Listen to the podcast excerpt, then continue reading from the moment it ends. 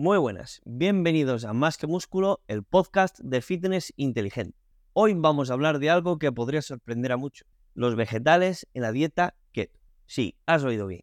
Aunque la dieta cetogénica es baja en carbohidratos, aún puedes y debes consumir vegetales. Para comenzar, debemos aclarar que no todos los vegetales son iguales cuando se trata de contenido de carbohidratos. Mientras que algunos están llenos de almidón y azúcar, otros son bajos en carbohidratos, pero ricos en fibra y otros nutrientes vitales. Algunos de los mejores ejemplos son las espinacas, el brécol, la col rizada, el aguacate y los pimientos. Estos alimentos son bajos en carbohidratos y altos en fibra, lo que significa que pueden ser consumidos en cantidades relativamente grandes sin salir de la cetosis.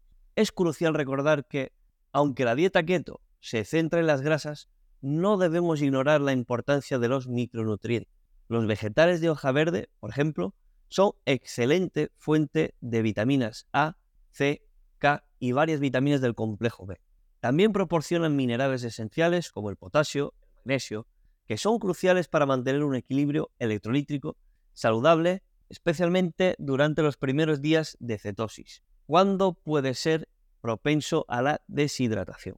Asimismo, la fibra en estos vegetales ayuda a mantener un sistema digestivo saludable y puede evitar algunos efectos secundarios de la dieta cetogénica, como el estreñimiento. Además, la fibra también puede ayudarte a sentir más saciado, lo que puede ser útil para controlar la ingesta de calorías y promover aún más la pérdida de peso. En conclusión, aunque la dieta cetogénica es una dieta baja en carbohidratos, no significa que tengamos que renunciar a los vegetales. De hecho, incorporar vegetales de bajo contenido en carbohidratos y ricos en nutrientes es una parte esencial de una dieta cetogénica equilibrada y saludable. Así que la próxima vez que prepares tu comida keto, no olvides añadir una porción de vegetales bajo en contenido en carbohidratos, tales como los que te hemos dicho en este podcast. Tu cuerpo te lo agradecerá. Y eso es todo por hoy.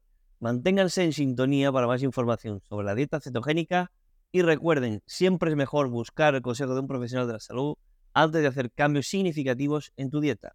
Además, ya sabéis que podéis contratar nuestros servicios en la página de inteligenciafit.com. Nos vemos en el siguiente capítulo.